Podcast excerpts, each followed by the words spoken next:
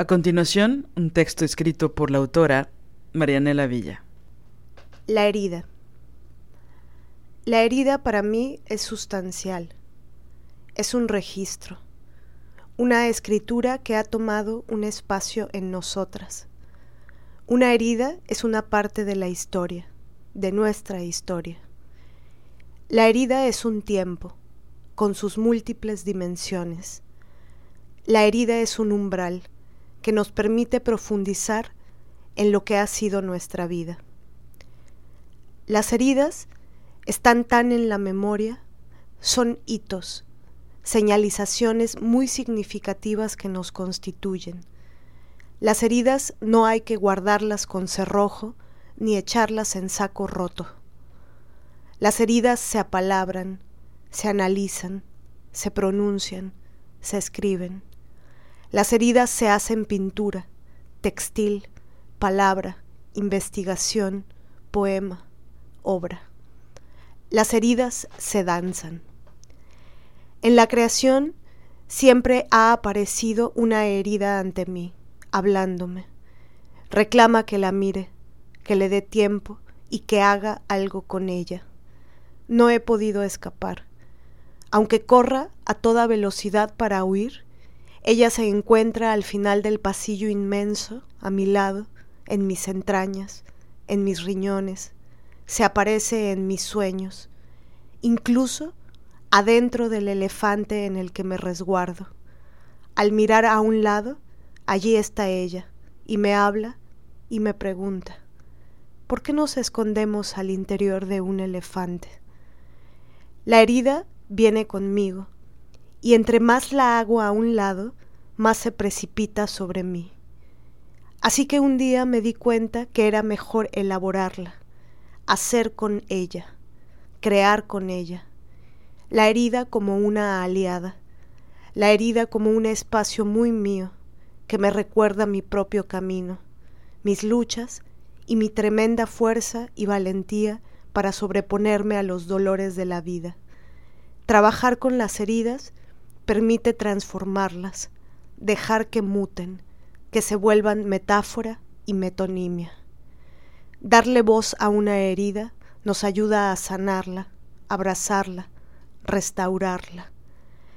Hacer la genealogía de nuestras heridas y de las heridas de las mujeres nos permite también construir espacios, puentes, pensamientos, teorías y creaciones que les puedan enseñar a otras mujeres cómo arroparse, cuidarse y cómo defenderse. Estrategias no solo de sobrevivencia, sino también estrategias para vivir con menos dolor, para vivir mejor, siempre para vivir mejor.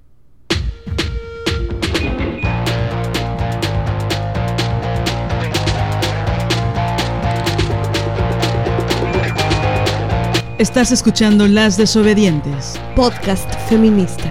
Nosotras somos Marianela Villa y Liliana Papalotli. Síguenos en nuestras redes. Estamos en Twitter como arroba mxdesobedientes. En Facebook como Las Desobedientes. Y en Instagram como arroba Las Desobedientes. Escúchanos.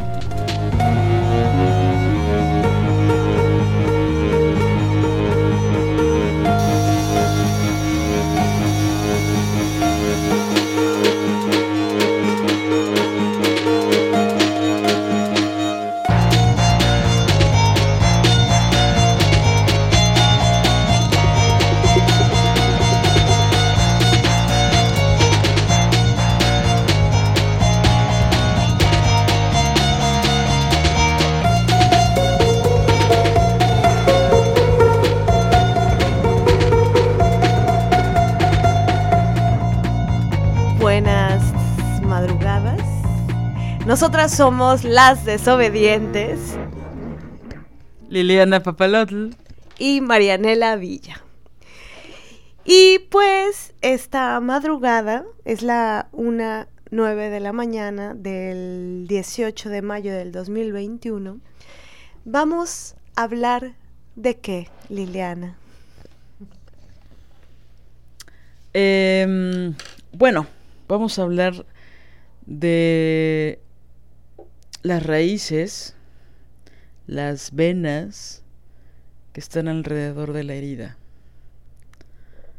Vamos a hablar de las conexiones mega profundas, ¿no? Que, que invaden nuestra memoria, nuestra niñez, nuestro pasado, nuestro presente.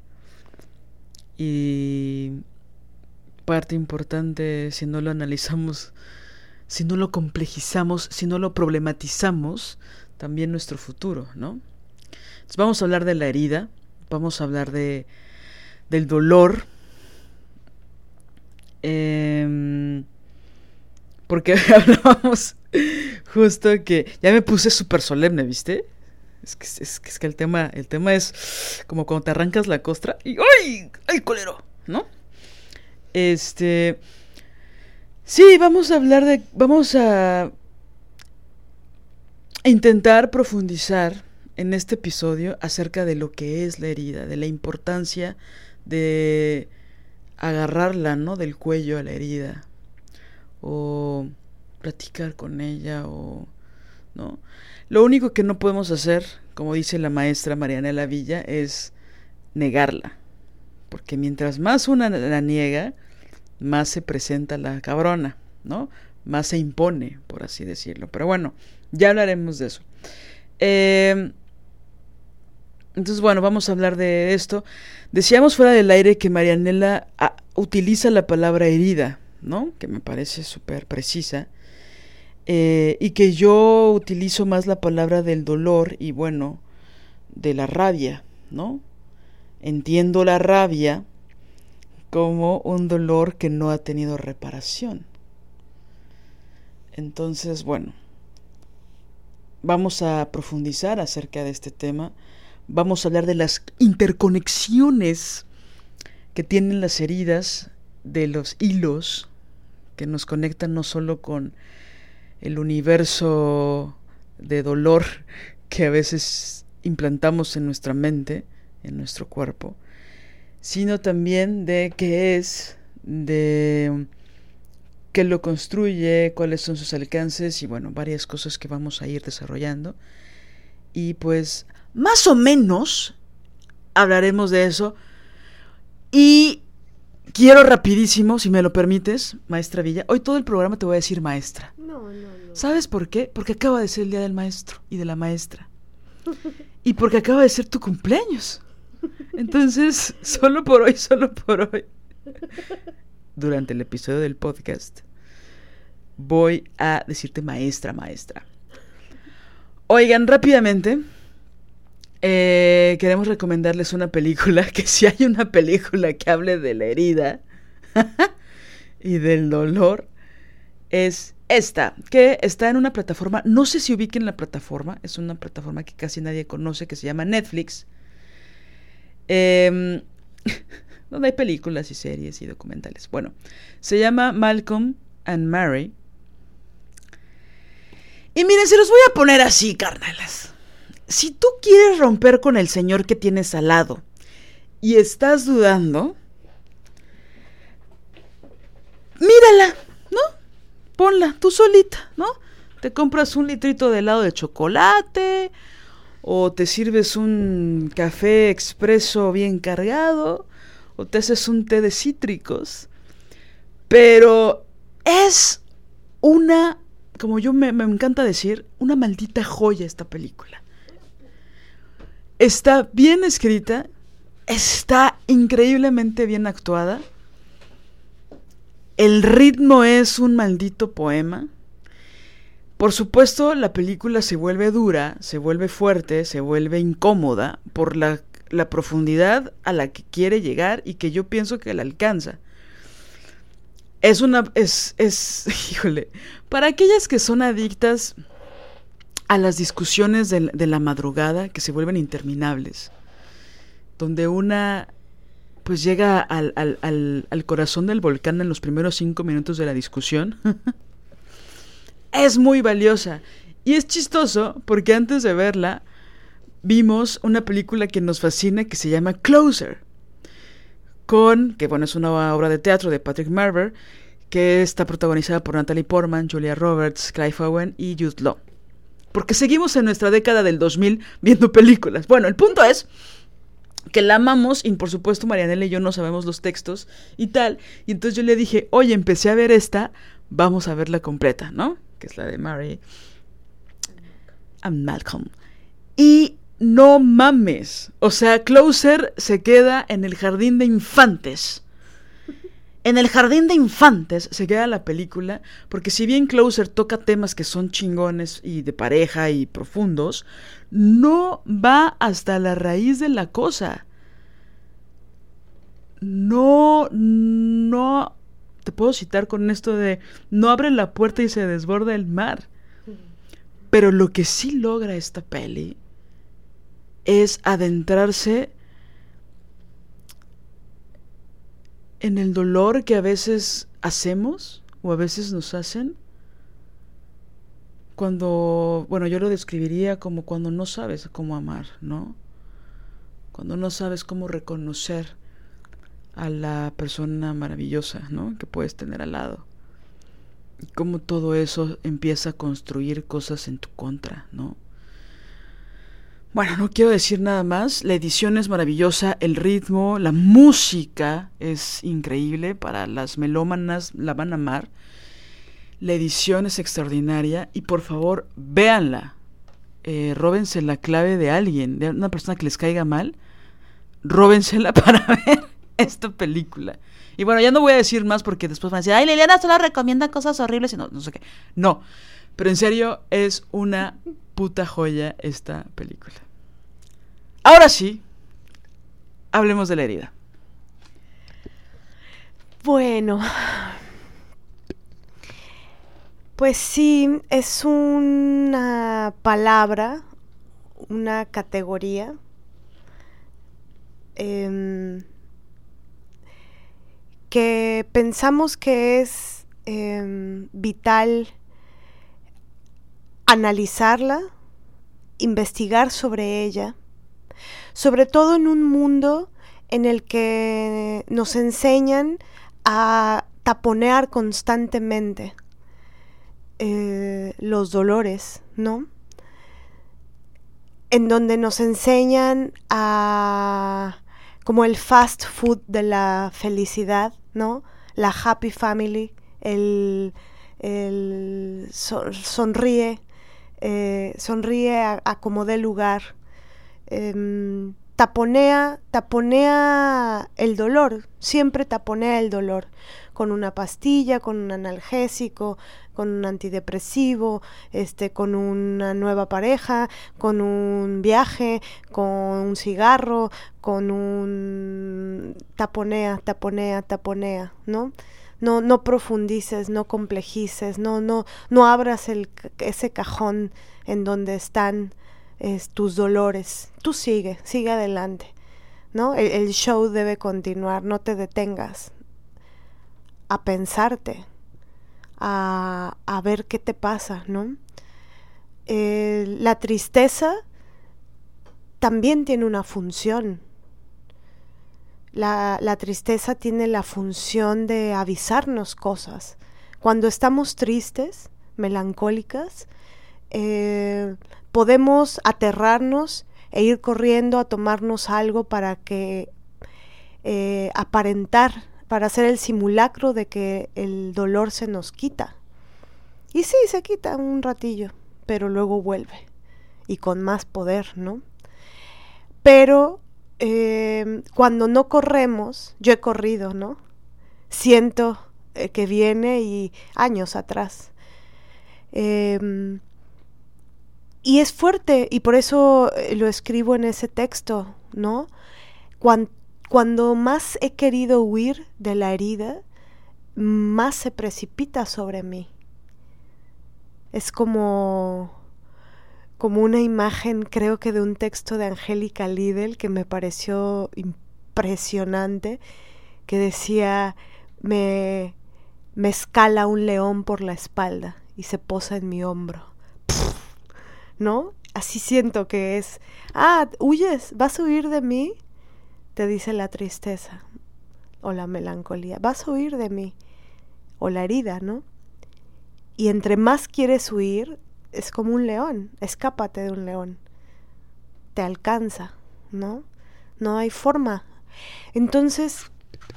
Y también como creo que hemos dicho alguna vez en otros episodios, eh, aunque seas buena persona toda tu vida, eh, el león no le importa y te va a comer, ¿no? Exacto.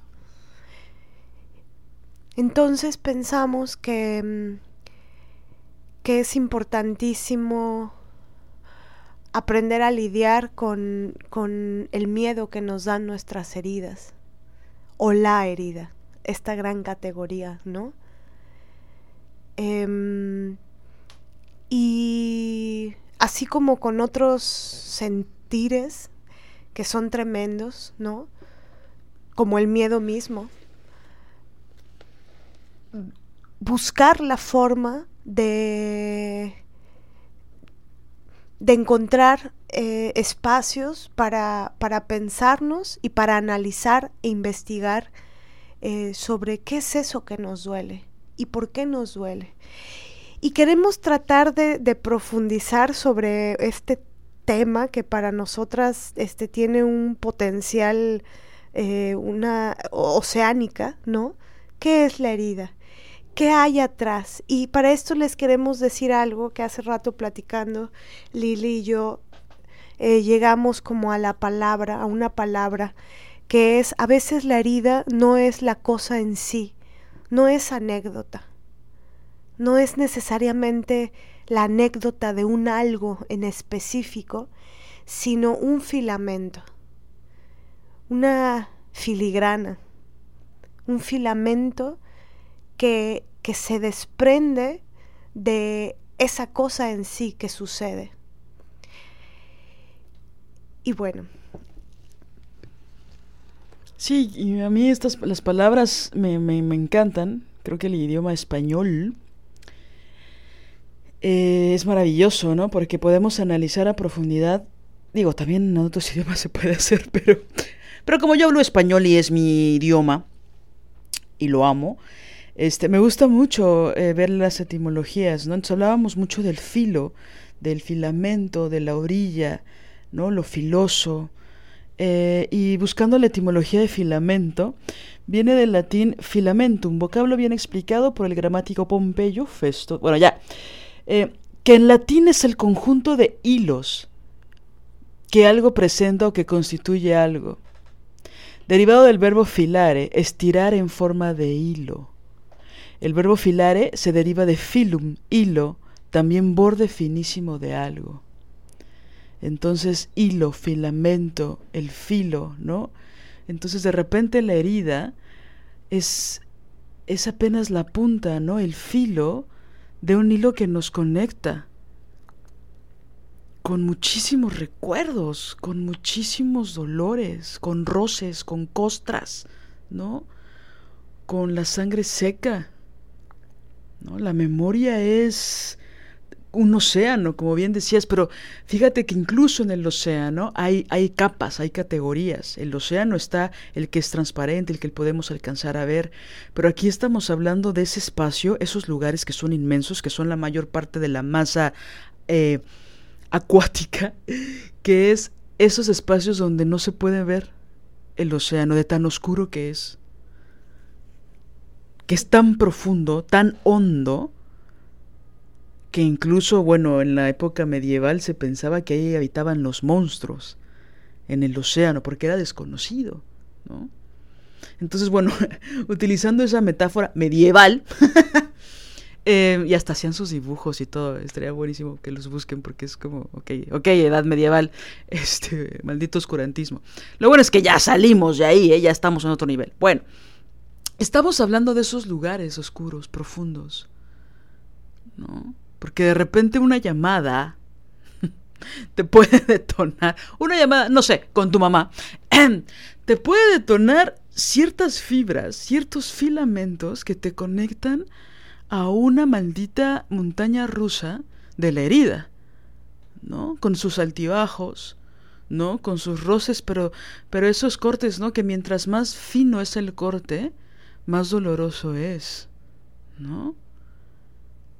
O sea, digo, de repente las caídas son terribles, pero esos pequeños cortes, ¿no? Por ejemplo, cuando te cortas con la hoja, ¿no? Pareciera un corte eh, inocente si quieres, pero te sangra y te duele todo el día y es desesperante el dolor, ¿no? Y de la nada, o sea, nada más le diste la vuelta a la hoja, ¿no? O intentaste darle la vuelta a la hoja, ¿no? Y el dolor y la sangre te recordaron que no, no pudiste darle vuelta a la hoja, ¿no? Entonces, ¿cómo las heridas, cómo el dolor siempre está presente, ¿no? Eh, reflexionaba hace un ratito acerca de cómo, eh, digo, corríjanme si me equivoco, regularmente tenemos ahí nuestras heridas, ¿no? Las comunes, las que nos pesan a veces eh, una casa entera, ¿no? Una montaña, una roca de Sísifo o un grano de azúcar, ¿no? Se, se convierten, se van mutando a veces son insoportables, a veces son bastante tolerables, ¿no? Y están ahí nuestras tres o cuatro heridas en el buró, junto al celular, junto a la lámpara, ¿no? Junto al libro. Pero de repente esas heridas, que parecen minúsculas o que parecen mínimas, nos conectan a millones de cosas. Y yo pienso que muchas de ellas ni siquiera alcanzamos a verlas con claridad. Por eso si negamos la raíz del dolor, si negamos la raíz de esas heridas, nos condenamos a que todas las demás, eh, no sé, como serpientes, ¿no? Que van conectadas, ¿no? Nos arropen, ¿no? Como que esas serpientes, digo, hablando de la metáfora angélica líder que, que sabes, como que despiertan al león. Entonces, si insistimos en negar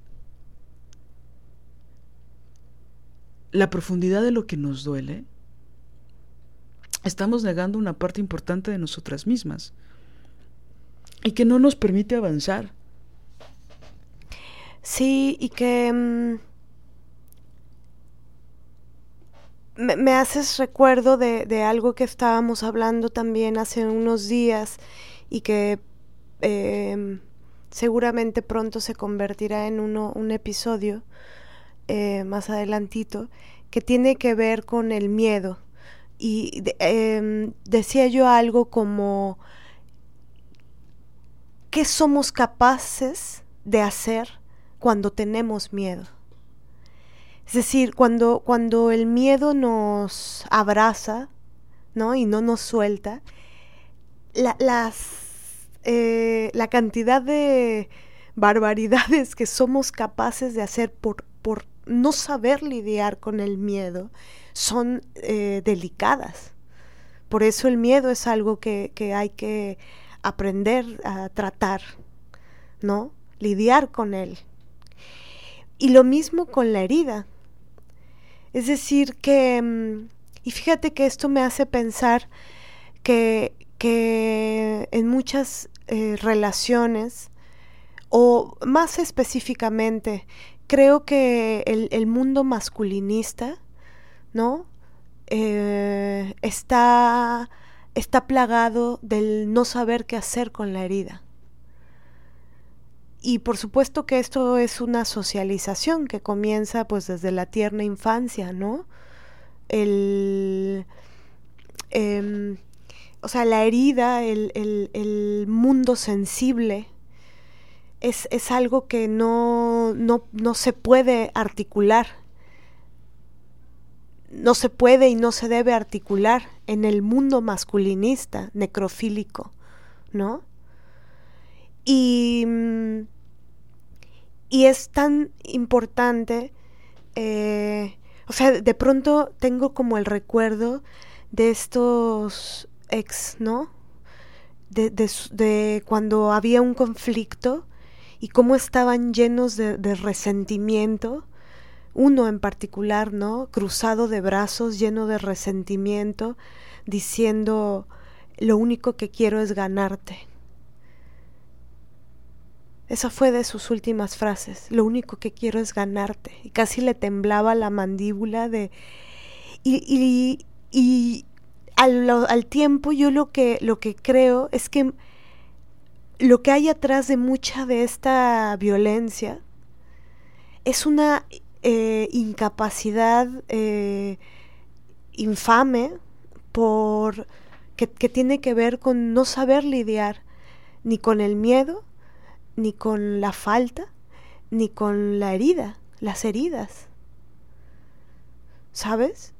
O sea, como nunca se permiten eh, habitar o profundizar, por eso la marca de género de eh, puedo hablar con las mujeres pero no con los hombres, ¿no? Puedo hablar con todas las mujeres pero no puedo hablar con mi novio. Creo que va en relación con eso. Por eso es muy difícil. Entonces ve hasta, pero la dimensión, ah, es, que esto por eso hablo del mundo necrofílico con su respectiva, perdón, del mundo masculinista con su respectiva necrofilia, ¿no? El, el nivel de las barbaridades a donde se puede llegar si uno no profundiza en eso, en aprender a lidiar con el miedo y, con el qué pasa con nuestras heridas. ¿No? Si estos hombres, por ejemplo, en vez de alardear que sus nuevas masculinidades y ponerse micrófonos y reflectores de sus nuevas masculinidades, si estos señores verdaderamente se comprometieran y se fueran a, analizar, ¿no? A pensar. No solos necesitan un profesional junto, ¿no? Y, profundizaran años, una decadita, una década, que se echaran viendo eh, lo que hay, pues tal vez ahí capaz algo sí se movería, se movería, ¿no? Pero bueno, eh, volviendo al, punto, entonces, ¿qué pasa si no lidiamos con ellas? ¿Qué pasa si no nos damos cuenta que algo nos duele? ¿Qué pasa cuando no profundizamos? Grandes pleitos que yo he tenido, ¿no? con mi mamá, con mis hermanas, ¿no? Una de esas guerras campales de te digo, me dices, grito aquí, allá, argumento contra argumento, querer tener la razón. Y si uno se quita todo el armamento, abajito hay una herida, en el tuétano.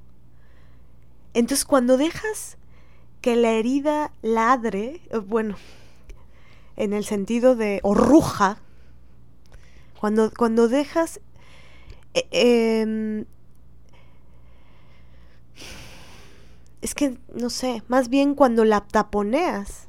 Cuando la taponeas y tiene que rugir, cuando lo que tendría que hacer es hablar, ¿no? Decirse. No sé, me perdí un poco entre el rugido y el habla. Porque el rugido también es importante, pero... Pero a, lo que voy es em, cómo hacer para no taponearnos, ¿no? Para no taponear. Y a la herida también hay que aprender a mirarla a los ojos. Sí, estaba pensando en esto de que, que, decías de los hombres, ¿no? Porque que un hombre acepte que le duele algo es una forma de vulnerabilidad que socialmente no están dispuestos ni son educados y al contrario son criticados porque pobres hombres. Pero bueno, como a mí no me interesan los hombres, voy a hablar de las mujeres. Pienso en las mujeres fuertes. Pienso en las mujeres a las cuales nos obligan a ser fuertes, siempre, y a mantenernos en una madurez obligatoria desde que somos niñas. Y pienso en cómo hay una sobreexigencia, no solo de perfección, sino también de fortaleza, que está velada, ¿no? Y protegida por la feminidad y por estas construcciones de género, ¿no? Pero las mujeres fuertes, a las que nos obligan a ser fuertes, o sea, no creo que haya una madre soltera, ¿no? Que es altamente criticada en el siglo XXI por la sociedad y que no la obliguen a ser fuerte, ¿no? Por ejemplo. Y ella aceptar que algo le duele, que una mujer fuerte acepte que algo le duele, en este mundo donde nos eh, enseñan a taponear todas las heridas, pienso que es un se, se lee malamente como un síntoma de debilidad y de vulnerabilidad, tal vez hasta de inmadurez. Y es todo lo opuesto, porque nos obligan a no detenernos, a pensar, a cuestionar, ¿no? Entonces digo, yo creo que muchas mujeres pueden jugar a la frágil, a la débil, a la ¿no? A la femenina, a la princesa, a la, ¿no? Y a algunas les funcionará, a otras no, ¿no? Mucho depende de cuánto dinero haya en tu cuenta bancaria. Pero bueno, la cosa es que hay tanta insistencia por taponear lo que nos duele, que para la mayoría de las mujeres, pienso, es un síntoma de debilidad y de imperfección que no estamos dispuestos a pagar. Entonces de repente eh, creo que ahí es cuando un poco aparece el orgullo. ¿no? Y lo vamos combinando con otras cosas, porque sabemos que ese dolor, digo, al menos yo lo tengo, lo pienso ahora, y bueno, desde hace ya tiempo, pero pienso que ese dolor como automáticamente se convierte en enojo y en ira, y que prácticamente pareciera que solo tenemos dos caminos, o tirarnos a la cama, y estar tristes y no entender qué es lo que nos pasa, o demostrar nuestra ira y ser odiadas por ello. Ahora yo he observado en mí, por ejemplo, que hay veces que eh, la ira es un taponeo de la herida.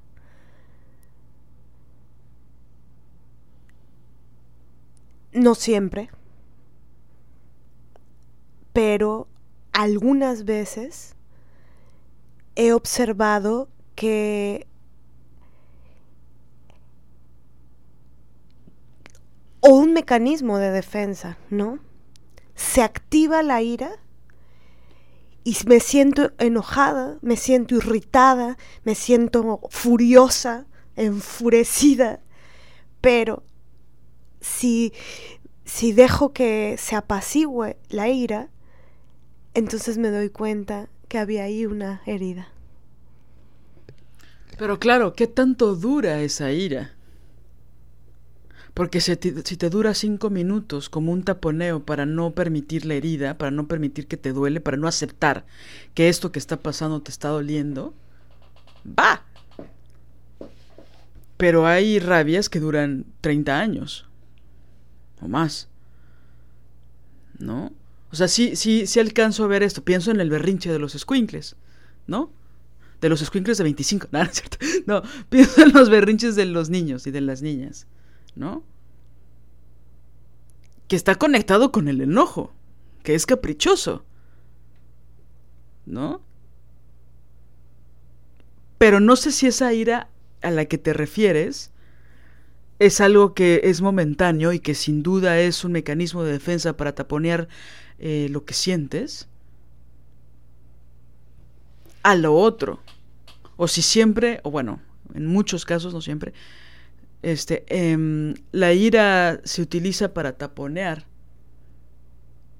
el dolor que estás sintiendo. No, yo pienso que no. Y creo que sí son dos cosas diferentes. Una, a veces se presenta para taponear otra se, presenta como un mecanismo súbito de defensa y que es vital, ¿no? Que suceda. Em, pero, pero cuando escarbas, ¿qué hay atrás de esa herida y te dejas vulnerar ante ti misma por lo que sientes? Ahí es cuando a veces aparece la, esta ira, te da cuenta de, creo que es, es importante dividirlo, ¿no? Son dos, eh, digo, seguro hay muchos más, pero uno es como un mecanismo de taponeo, mejor me enojo para que no, para no dar paso a la herida, ahí ira como taponeo, pero y hay otro que también es importantísimo, que es em, como mecanismo de defensa para eh, pues ante la cosa que está sucediendo, ¿no? Sí, porque pienso que incluso la ira, en este sentido, puede ser una, una brújula también. O sea, creo que si nos revisamos, a veces pasa que te, que te despiertas, ¿no? Sin ninguna emoción que prevalezca, ¿no? Y de repente te das cuenta que son las 12 del día, ¿no? Y que ya pasaron varias horas y que estás bien encabronada y no entiendes por qué. Y que llevas no 20 minutos, sino varias horas enojada. Y con actitud irascible y no contestas bien y estás de malas y no te soportas y te empieza a dar calor y no y te, te, incomoda la ropa y no estás a gusto y no te puedes sentar pero tampoco parar pero no puedes correr pero no y hay una incomodidad constante que no tiene nada que ver con el cuerpo no pero que ahí se empieza no como a, a, y que no las, las manos están ahí como raras se sienten unos hormigueos extraños y tal vez si tienes la oportunidad te sientas y dices a ver qué chingados me pasa y te das cuenta de que estás encabronada, que estás enojada. Y si te puedes dar un poco de más tiempo, analizas qué fue lo que te hizo enojar. Y empiezas a escarbar. Y empiezas a cavar. Y tal vez te acuerdas que recibiste un mensajito en el WhatsApp que parecía muy inocente, pero que te hizo encabronar.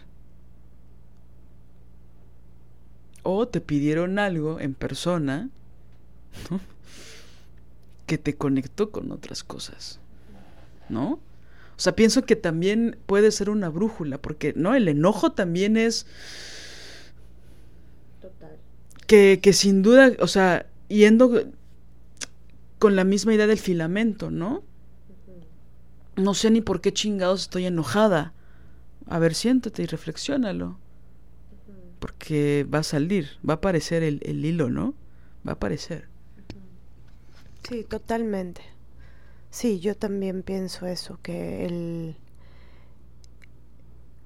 el bocetear, ¿no? Que hay atrás de, eh, de la rabia, hacer el mapa de la rabia y ver qué hay ahí, te, te lleva a, a caminos vitales, ¿no? Para pues la liberación.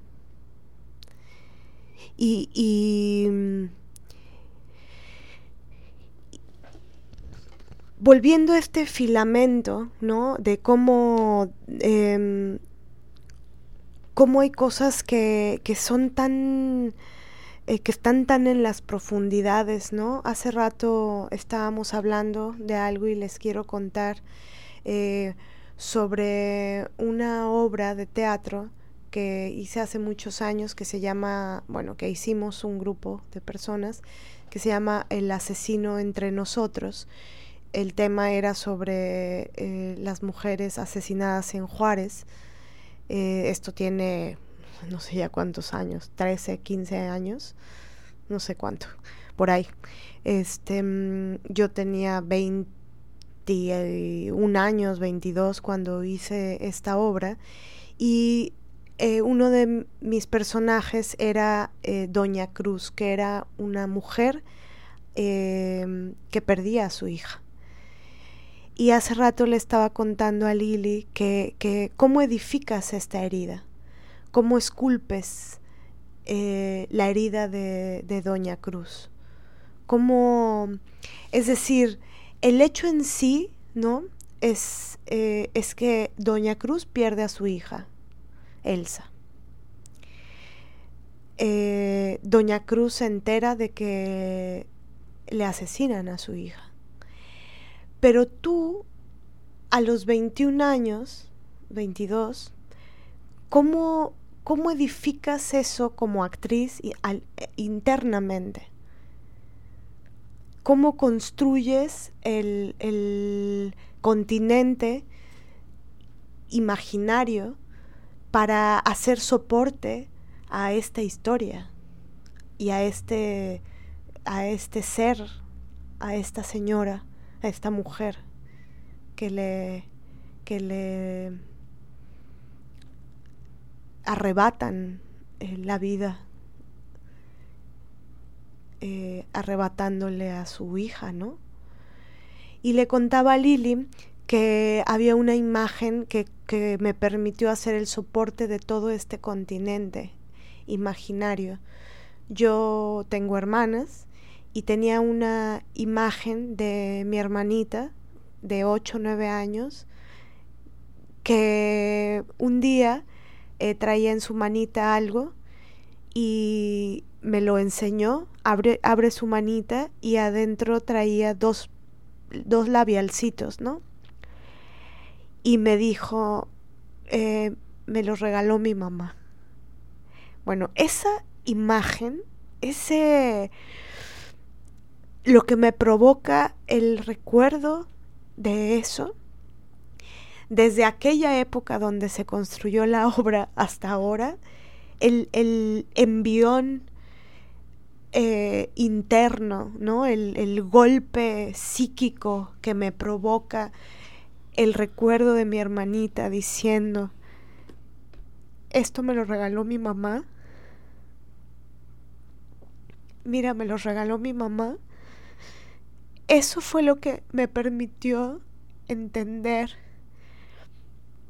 qué sería ser una mujer de 60 años que le, que, que le asesinan a su hija. Ahora, ¿qué conexión hay? O sea, a, a, lo que voy con esto que espero poder explicar es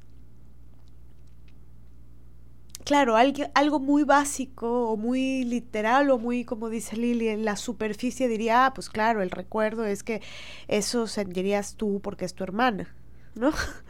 O sea, dicho muy como burdamente. Sí, pues. Pero si a mí el director me hubiera dicho, ¿no? Eh, bueno, pues ahí piensa este, en algo. Eh, no, pero ¿qué fue lo que pasó? Que tuve que navegar internamente, investigar adentro mío. Con esa imagen no di a la primera.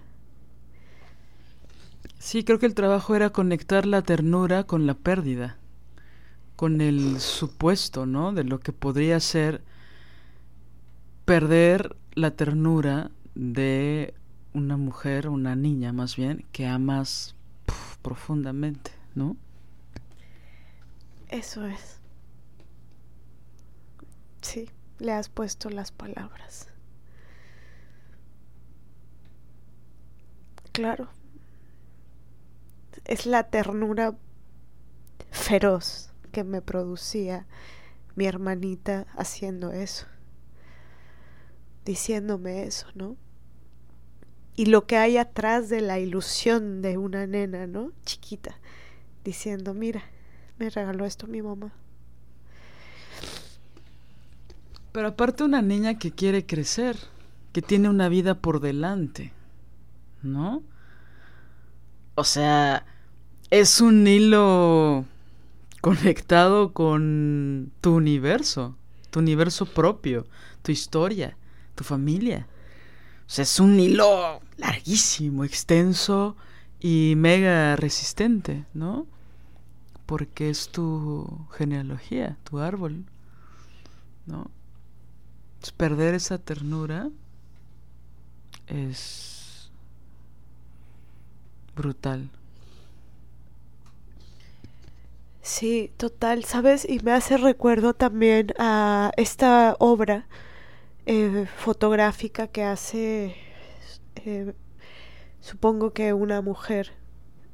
Eh, al ratito vemos si investigamos el nombre, que es, es una obra que fotografía los espacios, las habitaciones de, de niñas, mujeres que han sido, eh, que están o desaparecidas o que han sido asesinadas en México.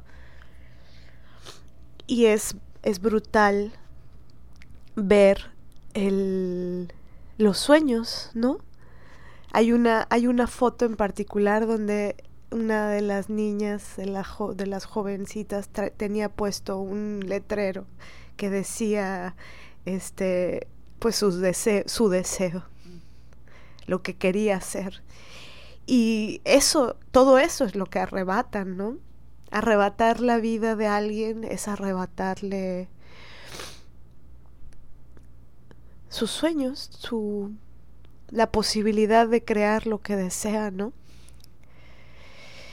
Y entonces, volviendo a la, a la ¿cómo es ese, ese filamento? Ese filamento que permitió, porque cuando el día que yo tuve ese, e, esa claridad de, de, lo que me producía adentro, se ordenó todo. La herida, el conocimiento de la herida, ordenó internamente, en mi mundo interno, en mi mundo imaginario, ordenó eh, a Doña Cruz. La herida ordena. Y ahí lo, lo encontré. Y otra cosa, pero esto es más, no sé si está tan relacionado con la herida, supongo que sí, otra cosa que fue impactante fue el encontrar era una especie de conexión entre el cómo caminaba, pero no a nivel formal. Era como una especie de conexión entre la columna vertebral y el cómo miraba.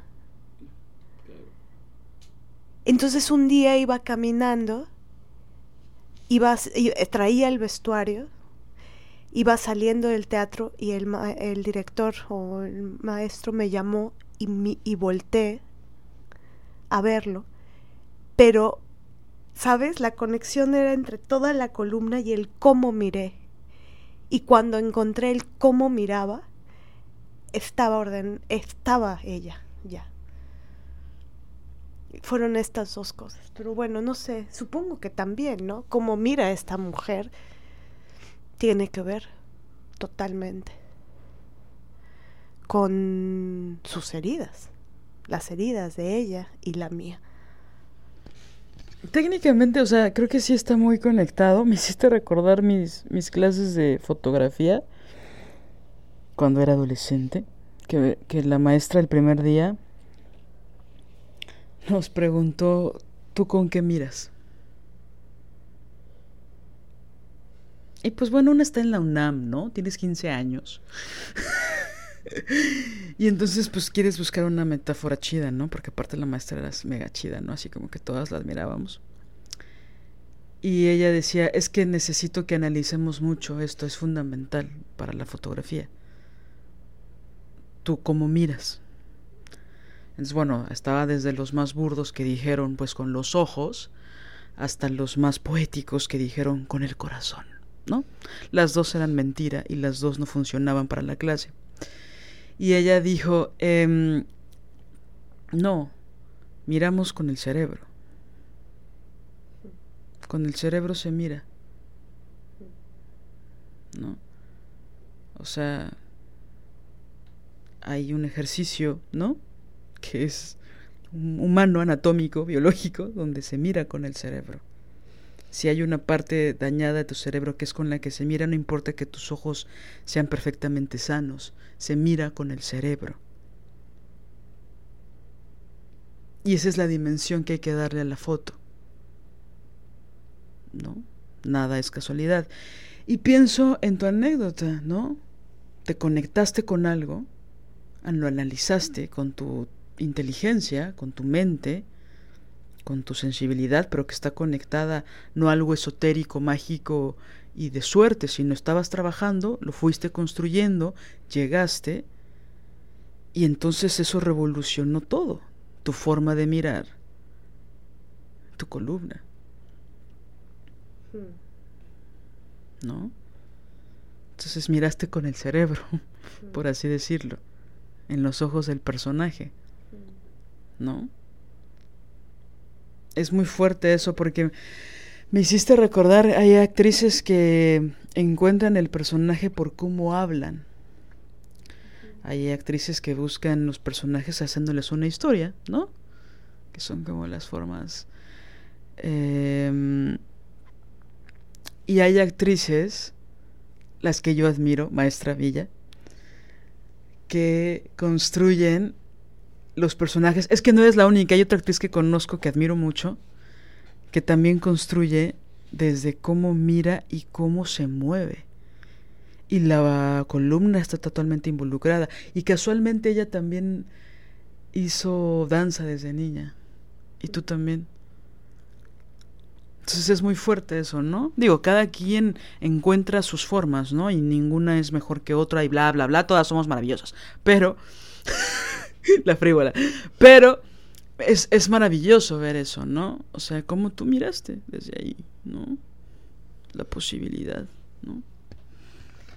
Sí, y entonces si esto lo, lo, lo traemos al, al, tema, ¿no? De, de qué hay atrás de, de, de, algo que nos duele pero profundamente. ¿Cómo es este análisis? ¿No? ¿Cómo, cómo podemos desmenuzar, eh, por ejemplo, una irritación? estar irritadas emocionalmente, ¿no? ¿No? De esas veces que te despiertas, que, eh, que estás irritada, que hace calor, pero se te cayó el café, pero te machucas un dedo, pero eh, te mm, quieres entrar a tu celular, pero el maldito celular no prende, este, y pero entonces ya tienes que responder algo, pero no has podido, y estás irritada y no sabes por qué, y tienes hambre, pero también ganas de ir al baño, pero también tienes sed, pero no sabes si bañarte ya o no bañar. Eh, ya sabes, que parece que es pura anécdota de, de, ay, bueno, solo tuviste un día difícil. Pero ¿qué hay atrás? No, no, no. Atrás de eso que no te soportas, no soportas el maldito día, hay algo, hay algo. El otro día también me pasó rápido, rápido, rápido. Rápido, rápido, rapidísimo, lo voy a decir. no, tú. No, no, no, solo iba a aportar algo que me, con esto que está diciendo, solo tuviste un mal día, que nunca es eso, ¿no? Me acordé de, de un día que estaba muy, hacía producción de teatro y estaba muy estresada. Estábamos, era el día del estreno, tenía que ir por 87 pelucas. Así. Yo nunca exagero, ¿eh? Yo nunca exagero. Les he dicho 1.554.923 veces que yo nunca exagero. Bueno, tenía que hacer 80.000 cosas para ir al centro, pero no, o sea, producción en México. Producciones, producción en, estamos en llamas, producciones. Bueno. Y entonces estaba con la mente en 18 cosas, mandando 87 WhatsApps a los creadores, a los realizadores, ¿no? Ya sabes, yo dirigiendo el departamento de producción ejecutiva. Y entonces estaba en eso, iba a ver una amiga mía que quiero muchísimo, que fue quien nos hizo la, toda la parte de peluquería. Y estaba en eso, estaba a punto de llegar a su casa y tomé un camión para llegar más rápido, ¿no? Entonces dije, me voy caminando. No, no, no, tengo prisa voy a tomar un camión que me va a dejar a tres cuadras y entonces nada más troto, ¿no? Para llegar. Y entonces voy en el camión, estoy a punto de bajar y me caigo del camión. ¿No? Así me caí, ¿no? Aparte fue como muy chistoso, la verdad, pero bueno. Y entonces me empecé a reír en el piso. Había un chico ahí como que me dijo, ¿estás bien? Y yo, sí, sí. Aléjate de mí, señor. No, no es cierto, no, no es cierto. No soy tan misándrica, cálmense. Y entonces dije, no, sí, estoy bien, gracias. Pero me empecé a cagar de la risa. Porque dije, detente, güey. Detente. O sea, mi cuerpo dijo, vete a la chingada, Liliana. Obvio no había comido, obvio no había tomado agua en todo el día. ¿Sabes? Detente. Entonces me empecé a reír porque no hubo metáfora, ¿no? Aparte, ya, o sea, dije, ahorita voy a llegar a casa de Margarita, no, la voy a saludar rápido, me voy a ir. Y es como, güey, tienes todo bajo control, confía. Solo es teatro. Cálmate. Entonces ya, me, ahora sí que me limpié las rodillas. Levanté mi teléfono carísimo que estaba ahí entre el pasto y el pavimento por supuesto no lo podía pagar, pero X, eso es otra historia. Bueno, ya. Y junto, cruzando la calle, había una michoacana. Que para las personas que nos escuchan en Turquía, la michoacana es una es una paletería donde venden aguas frescas, helados y nieves. Bueno, entonces había una ahí, hacía muchísimo sol, sol rico. Y dije, voy a ir a la Michoacana y me voy a comprar un agua de frutas. Voy a respirar y voy a caminar tranquilamente hacia la casa de Santa Margarita. Y me calmé, ¿no? Digo, es un momento, ¿no? Que parece ultra cotidiano, pero nunca se me va a olvidar que literal me caí del camión a punto de bajar, ¿no?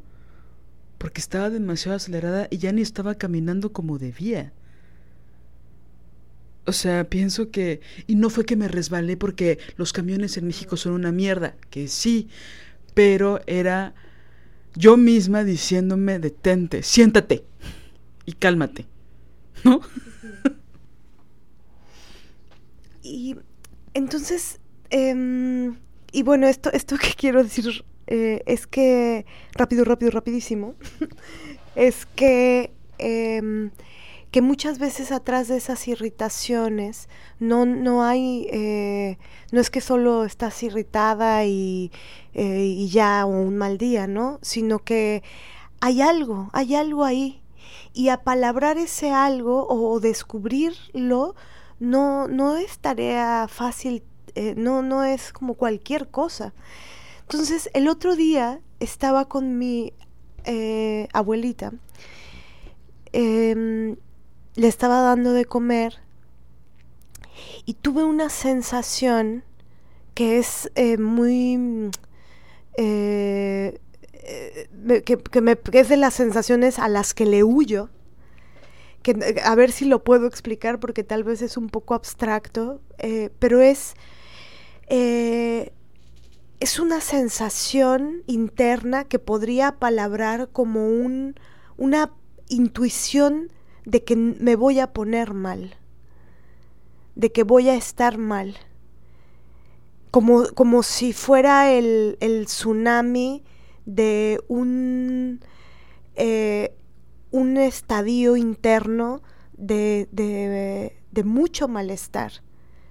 Como es que yo ahora no, no me gusta utilizar la palabra depresión, no me gusta el término psiquiátrico, pero si usara ese término sería como un el cuando como el se avecina una tormenta el se avecina una depresión o el se avecina un, un estado interno que no vas a poder controlar, ¿no? Entonces, cuando me ha pasado eso, ese se avecina, estaba yo ahí y de la nada sentí que se avecinaba una tormenta y dije, puta madre.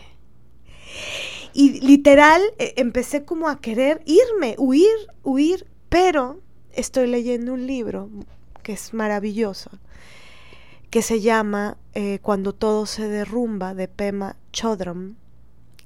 Es un libro eh, sobre meditación budista.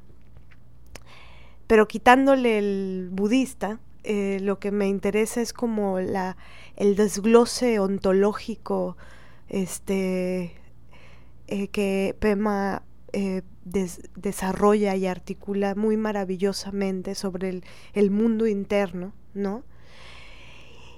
Y estaba viéndome cómo quería huir, huir, huir, porque dije, se avecina la tormenta. Entonces, si se avecina la tormenta, tienes que correr. Y me acordé de, de la importancia de no huir. ¿No? Ella habla algo como de clávate, clávate en la realidad y que tiene que ver con la verdad. Clávate ahí, quédate ahí. Y me acordé de eso y dije, puta madre, qué miedo, qué miedo. Y me paré, o sea, me quedé ahí, me senté, como que tuve la, o sea, es decir, no es que era físico, no es que iba a salir corriendo, ¿no? Pero dije, voy a sentirlo, que se avecine, pues. Y curiosamente, eh, no me avasalló, no me ahogué, no me llené de pánico. sino que transitó, ¿sabes? Como un viento que de pronto sopla, te alza el cabello y pasa. O sea, pasó. Y no hubo crisis, no hubo... Y fue tan una lección de vida haberlo experimentado en el cuerpo. Claro, me ayudó el libro, ¿no? ¿Y tu valentía? Sí, sí, la valentía para quedarme. Pero creo que eso tiene que ver con, con, un, con la herida y al paso del día y, del, y de, de todo ese día y de todo el siguiente día, eh, me di cuenta que había muchos temas que estaban eh, confluyendo, muchas filigranas, que algunas ya sé apalabrar, otras medianamente y otras en un futuro lo haré, que se relacionan con lo que iba sintiendo. Y tiene que ver con que cumplí años, tiene que ver con, pensar en la vida, en el tiempo, en la existencia. O sea, grandes temas. o sea, no era así de, me pondré zapatos rojos o zapatos verdes, ¿no? Y entonces el quedarse ahí, ¿no? Y, y aprender a mirar la herida, a, a, no se avecina una herida o se avecina la, la intuición de una, de una eh, herida o, o de un pensamiento con respecto a ella, un recuerdo. O se avecina la conciencia también, ¿no? O sea, creo que... Porque digo, ya se avecina la herida, ya es pensamiento catastrófico, ¿no?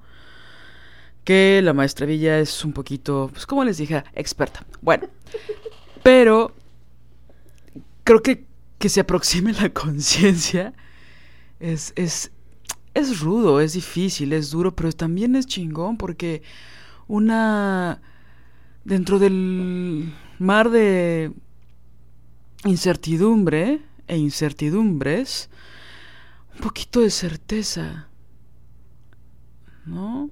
Poquito, poquito, ¿no?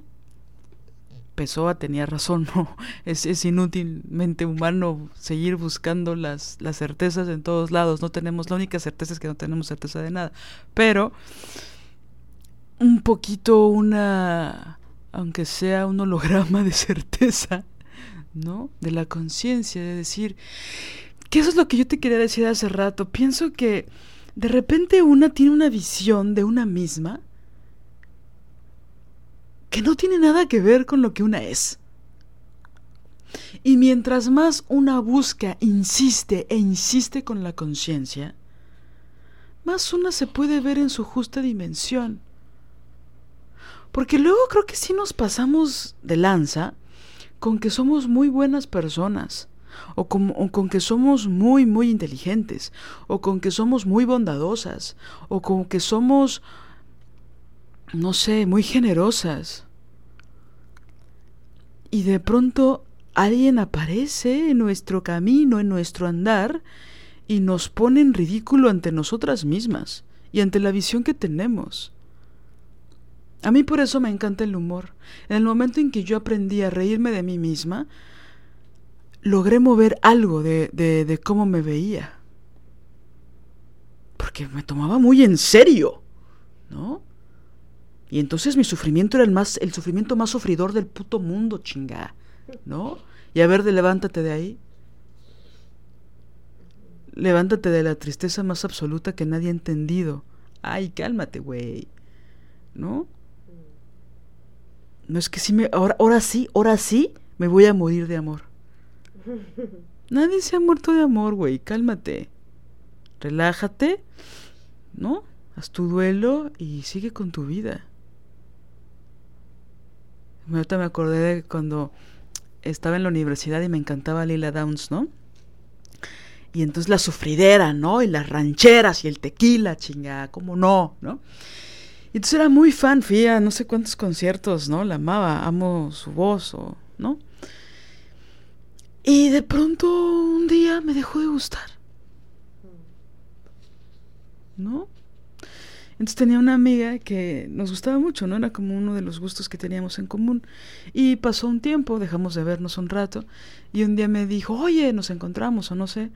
Y me dijo, oye, ¿vas a ir al concierto de Lila? Y yo, no, no, ya no, ya no. Ni siquiera sé si ya sacó disco, no tengo idea, ¿no? Y me dijo, ¿ya no te gusta? Pero ya habían pasado pues unos, unos años, ¿no? Y le dije, no. Como que acababa de hacer conciencia, ¿no? Que ya no la seguía. Y me dice, ¿por qué ya no te gusta? Y le respondí, casi sin pensar, pues porque ya no sufro igual. ¿No? Entonces, creo que también esa conciencia de nosotras mismas, ¿no?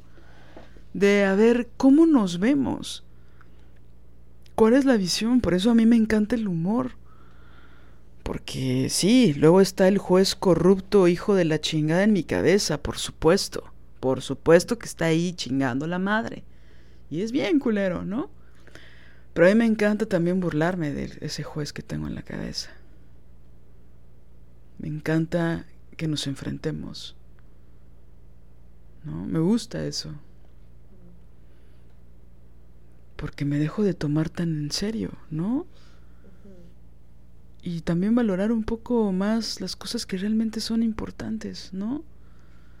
Que luego sí me ahogo en un un tiempo me dio por decir que mi vida que mi vida era un chiste mal contado, ¿no? O sea, ni siquiera bien contado, güey, ¿no?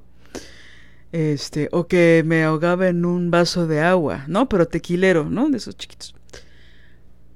O sea, el menosprecio, ¿no? Hay que verse en su justa dimensión, ni muy arriba ni muy abajo, ¿no? Ahora creo que hay como una paradoja tal vez en esto que, que, estás diciendo. O sea, me encanta esto que dices, ¿no? De ya no sufro igual. Claro, ¿qué, qué había ahí en el continente imaginario de Liliana cuando Lila Downs le causaba sentido, significado, ¿no? Y, y, qué había pasado años después en donde y que lo relacionas con el sufrimiento. Y ahora volviendo a esto que dije ahorita sobre la paradoja, es decir, creo que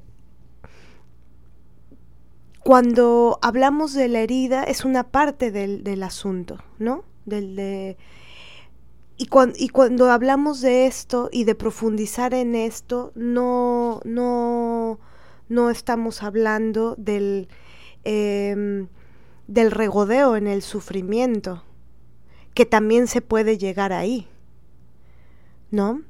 En el solo causa sentido si duele, solo entiendo el mundo si duele, solo puedo vivir si duele, solo soy si duele, solo soy gran actriz y me duele mucho la vida. Solo, ¿da? Sí, claro, yo me, me identifico porque mi relación con el sufrimiento cuando yo tenía veintitantos era eh, una relación intensa. Y fue muchos años una relación intensa.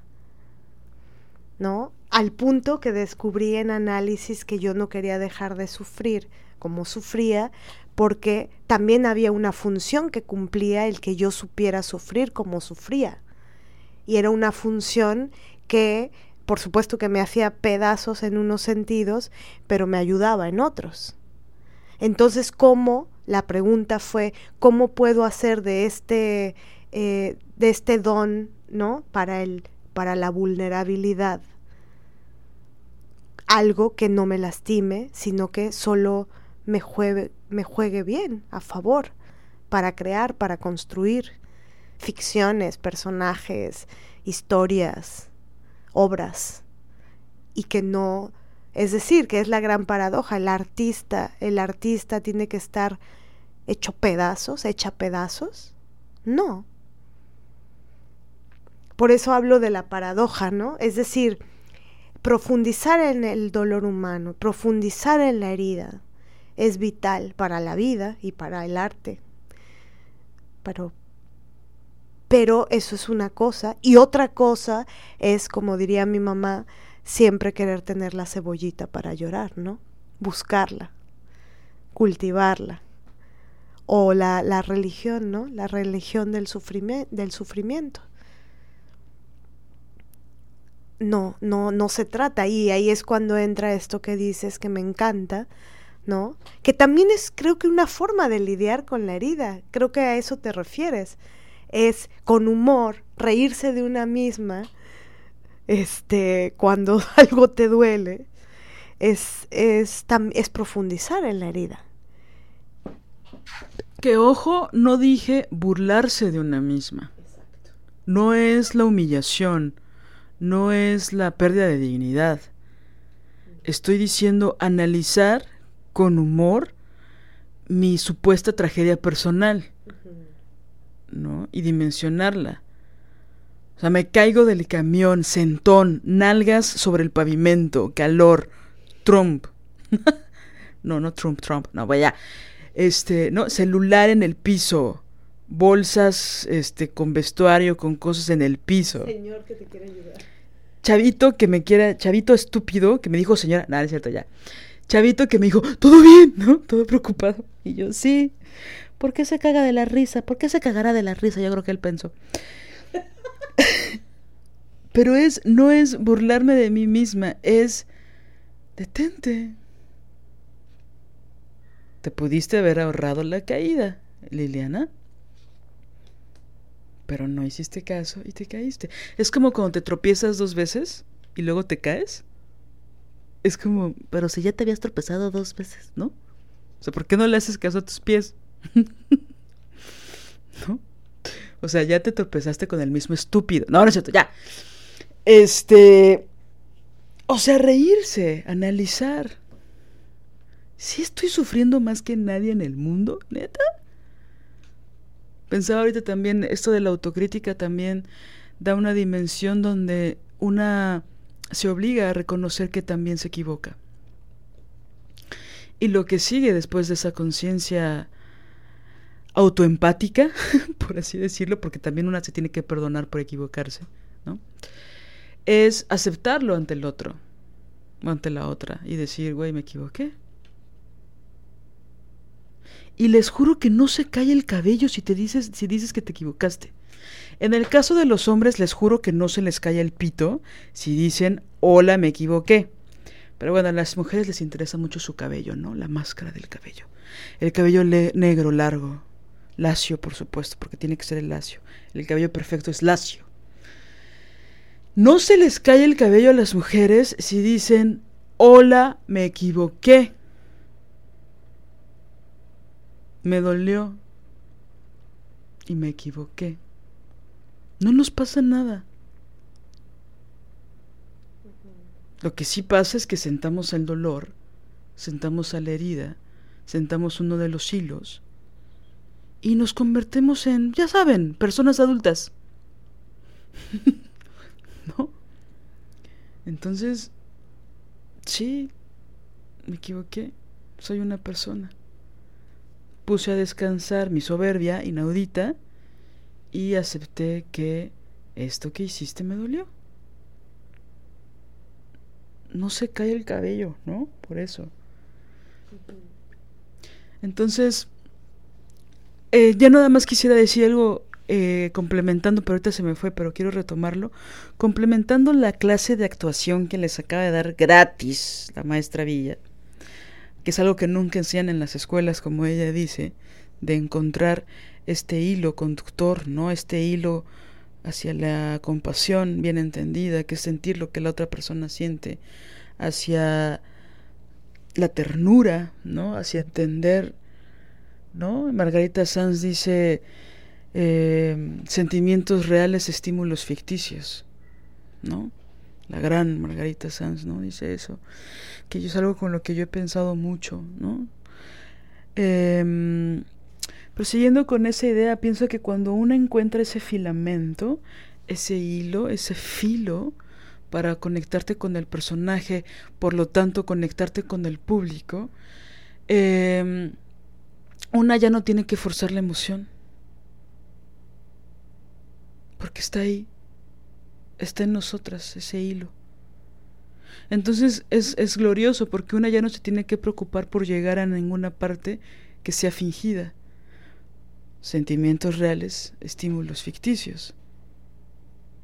¿No? O sea, es, es mirar, ¿no? Es bien fuerte hablar de feminicidios eh, sobre el escenario y mirar a las mujeres que te están viendo, ¿no? Yo no puedo, a mí me rompe. No puedo ver a niñas de prepa mientras yo les hablo acerca de feminicidios. Es dolorosísimo. Sobre todo por la, la, historia de este país en los últimos 20 años, que es atroz, es brutal, es grotesca, es asesina. Entonces una ya no necesita adornar con una emoción que no es verdad, porque tienes un hilo en el que crees y el que estás defendiendo. Conectaste.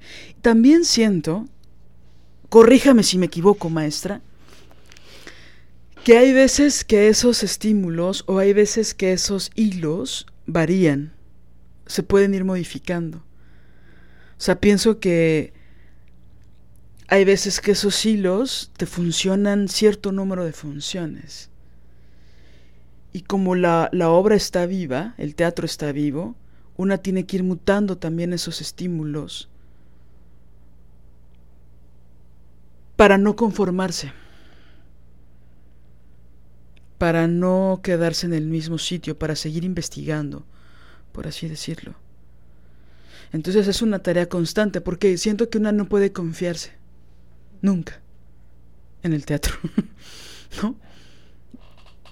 O sea, yo las veces que me he confiado, la peor función de la historia, marca Acme, ¿no? O sea, es...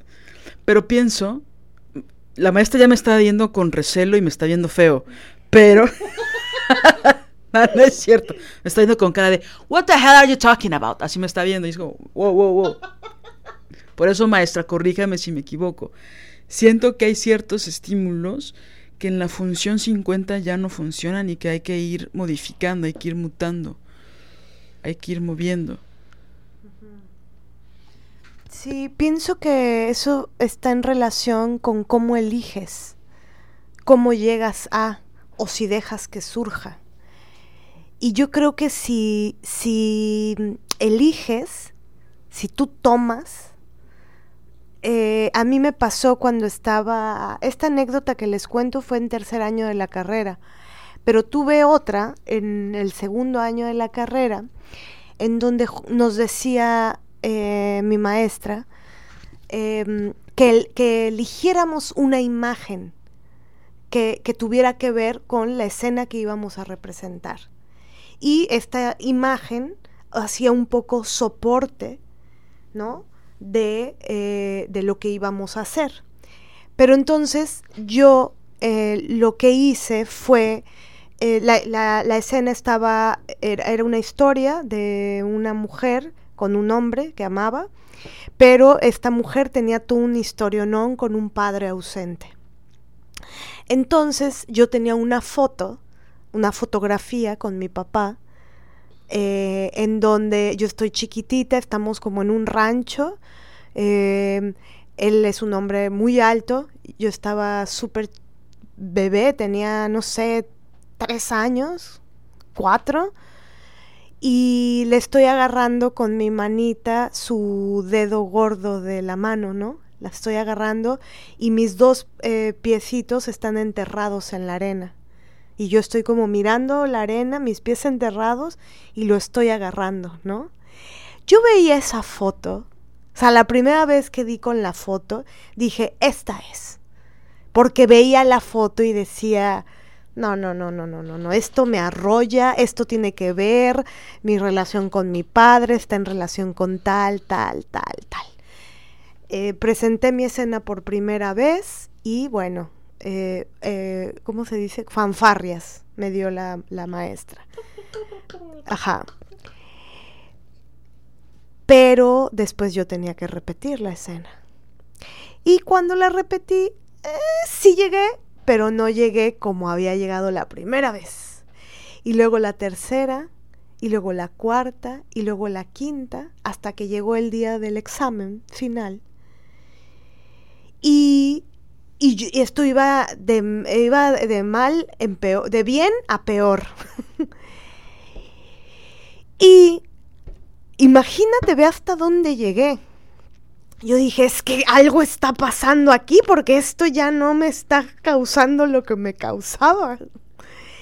Y le hablé a mi papá, que era mi padre ausente real, de la vida real. Entonces se me ocurrió que era muy buena idea llamarle a mi papá, porque dije, seguro es que yo no tengo resuelto, eh, como no tengo resuelto el pedo con mi papá, pues no puedo resolver la escena. Entonces, ¿qué le llamo? Después de años de no vernos, no hablarnos y de él ser padre ausente, este irresponsable, no dando un quinto para la manutención ni de mi hermana ni mía, un hijo de la de la mierda. bueno, pues le hablo le hablo y le digo, hola, soy Marianela, papá, este, solo quiero decirte que mañana, que estudio teatro, que estoy en la Escuela Nacional de Arte Teatral y que mañana presento una escena sobre una hija, eh, una, mujer que tiene un padre y tiene una relación especial con el padre. Em, y no la puedo resolver. Y le expliqué todo. Bueno, eh, papá, Stanislavski, Rusia. Y él tomó un avión. Y al día siguiente, mi examen era a las 9 de la mañana, yo llegué a las 7 a la ENAT y estaba mi papá en la escuela de teatro. Por supuesto que me se me doblaron las rodillas. Mi amiga eh, en ese tiempo, eh, me dijo, es impresionante verte junto a él, te conviertes en una niña. Bueno, el chiste es que él pues estaba sentado en primera fila para ver mi examen de actuación del loco amor de Sam Shepard. Y pues no sucedió lo que tenía que suceder. O sea, a ver, amigas, si ustedes estaban esperando un final de película de Hollywood, no se acordaron de que nos educaron las telenovelas y la realidad es atroz y esos estímulos no funcionan en la realidad. Entonces. No, porque lo que yo busqué eh, fue todo lo contrario a lo que la maestra Margarita Sanz este, nos enseña, nos enseñó después, que es Em, estímulo ficticio, eh, sentimiento real. Y lo que yo busqué fue al revés, al punto que está ahí mi papá. Y por supuesto que no. ¿Tú crees que yo estaba pensando en la escena? ¿La escena qué? Estaba mi papá en primera fila. Al tiempo, porque me obsesioné con esto, me obsesioné con el que en la escuela no necesariamente te dicen cómo te hablan de una imagen, ¿no? Te hablan de que busques una imagen. Entonces, pues yo busqué una imagen, pero no te hablan del desde dónde, el cómo encontrarla. Por eso yo creo que hay que dejar que aparezca. Creo que las imágenes que se agotan, o sea, como respondiendo a, a la pregunta, yo pienso que las imágenes que se agotan son las que tú buscas y las agarras y dices, ah, voy a elegir esta que está aquí. Y no te permites la investigación de dejar que surja. Y creo que es más poderoso si no es una foto. Es más poderoso si no es tu estímulo una canción, una... Bueno, pero también nada más como una nota al pie, esa imagen puede ser algo que buscaste en el archivo de tu memoria.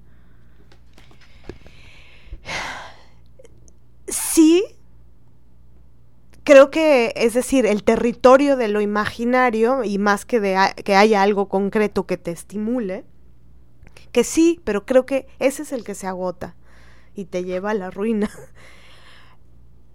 Pero aunque sea en el territorio de lo imaginario, pienso que hay que permitirse el, el, la incertidumbre y dar chance a que eso, esa herida, retoñe.